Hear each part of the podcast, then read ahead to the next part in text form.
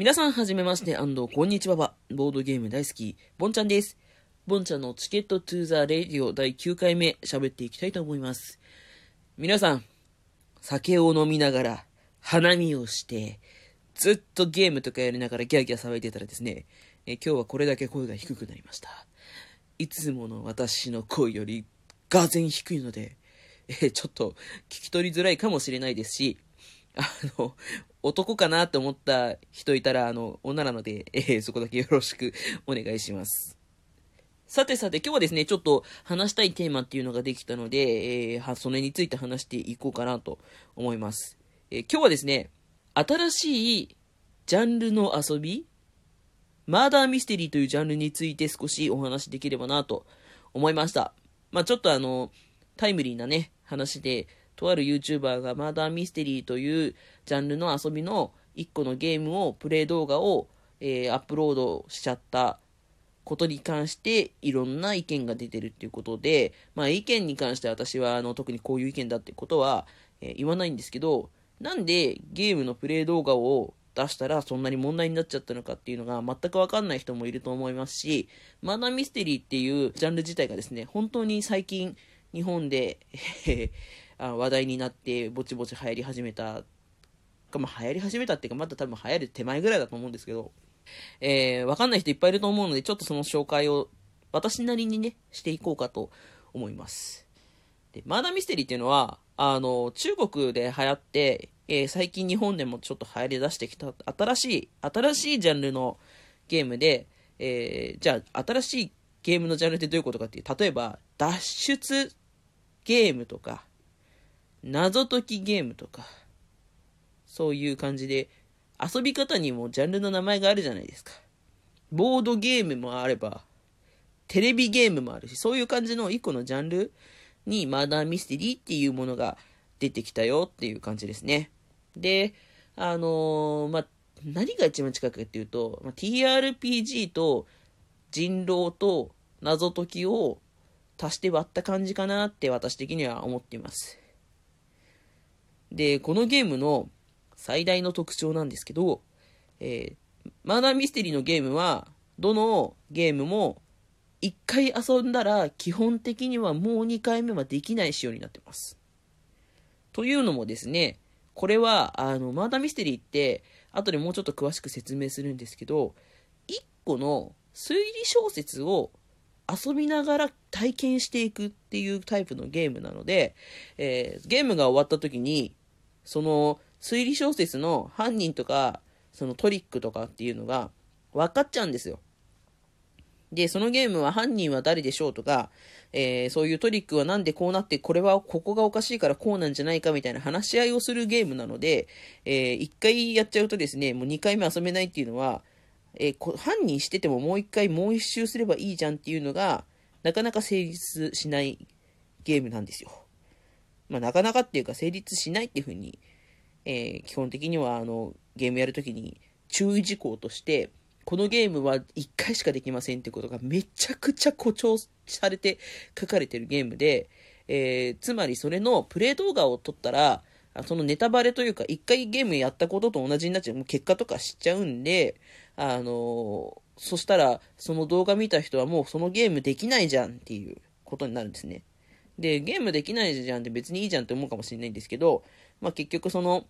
ゲーム作ってる人とか、そのゲームを、ができるよって言って、あの、集客してるボードゲーム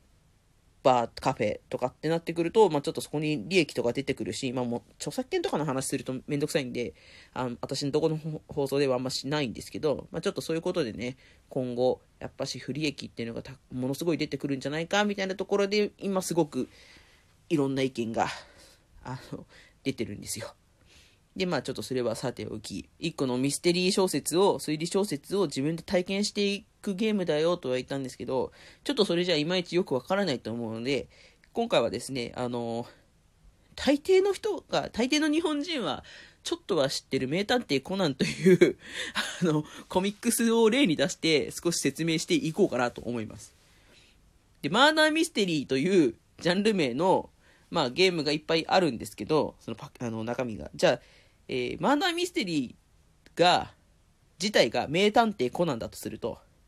名探偵コナンの中にある図書館殺人事件とか、あの、心のおっちゃんの同窓会殺人事件とか、そういう殺人事件一個一個が、とある、あの、ゲームのタイトルになるんですよ。で、えー、まあ、コナンのね、読んでる人たちは知ってると思うんですけど、江戸川コナンっていう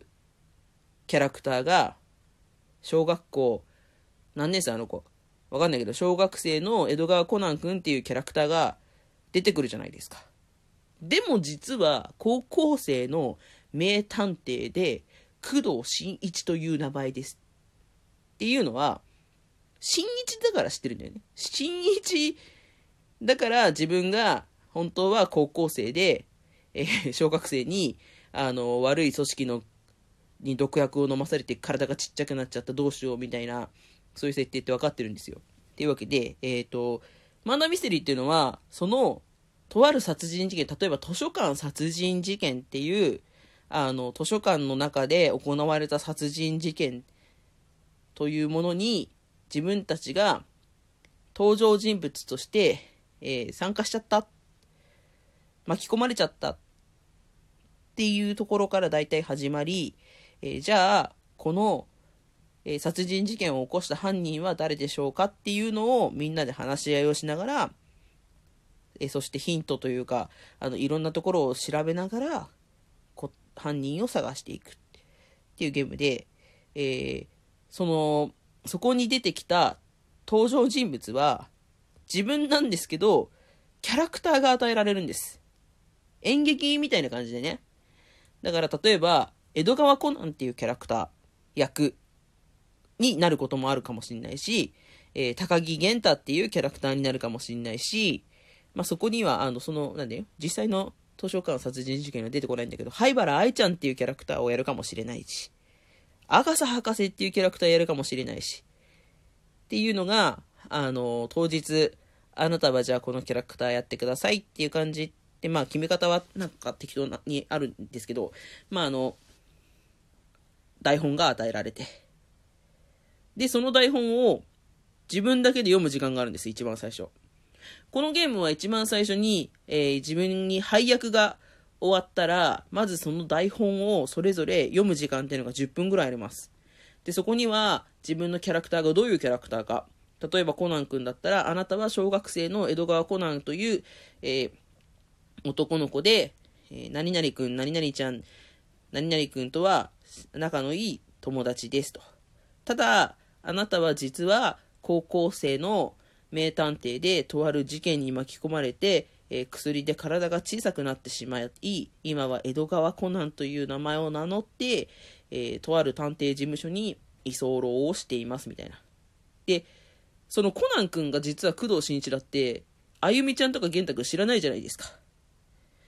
なので、その自分の生い立ちとかって、あの、自分しかわかんないんですよね。で、その日何してたかとかいうのも自分しかわかんないんですよ。なので、そのキャラクターの、例えば、なんでじゃあその図書館に来たのかっていうのとか、その、なんで、えー、その図書館に来てから、えー、大体、例えば来てから何分ぐらいは、何、えー、来てから1時間くらいは、え、みんなでそれぞれ夏休みの宿題の読書感想文のために読む本を探して、えー、その後、えー、15分ぐらい少し暇になったので、えー、図書館をお散歩しましたとか、まあそういうのね、なんかそれぞれ書いてあるんですね。で、え、2時間ぐらいしたら、あの、一旦解散になって家に帰ったんですが、その後30分後にあゆみちゃんから電話が来て、え忘れ物をしたので一緒に取りに行ってほしいと言われ、また、え図書館に行きましたとか、その時に、あの、叫び声が聞こえた気がしますが、空耳かなと思って、えー、何々しましたとか。で、その5分後ぐらいに、あの、外から夕焼け小焼けが流れてきましたみたいな、そういうね、自分がその日何してたかとか、どういうことをに気づいたかみたいなのがちょこっと書いてあって、で、殺人事件の死体が見つかって、じゃあそこから推理スタートです。みたいな感じになるんですよ。で、基本的に、えー、参加者は犯人が誰かを探す。で、犯人役も演じることになる可能性があります。なので、え犯人の役の台本を引いちゃった人は、基本的には犯人だとバレないように振る舞ってくださいみたいなのが目的なんですね。で、犯人以外の人は犯人が誰かを当ててくださいっていう使命があるんですよ。で、それと別にそれぞれ、は、あの、みんななんか、大体サブミッションみたいなの持ってまして、例えばコナン君だったら、あの、犯人を見つけることっていうことが、あの一番の条件だとしたら、2番目に、あの、自分の大きく、何から元の体に戻る薬を見つけてください。みたいなのが目標に書いてあったり、例えば、玄太くんだったら、まあ、犯人を見つけることっていうのと、途中で、えー、もち、うなぎを見つけたら、うなぎを獲得するのを目標としてください。みたいなそのサブが書いてあるんですよ。で、えー、いうような設定がそれぞれあります。例えば、えー、光彦くんだったら、あの、灰原愛ちゃんと二人っきりになって、えー、なんか指輪をプレゼントをするのが目的ですとか、そういうね、なんかまあそんなのはありえないんだけど、まあちょっとそういうようなサブの話があります。ということでですね、12分になっちゃうので、ちょっとこのままもう一個、続きでそのままマーダミステリーとはの話をしていきたいなと思います。一旦、バイバーイ。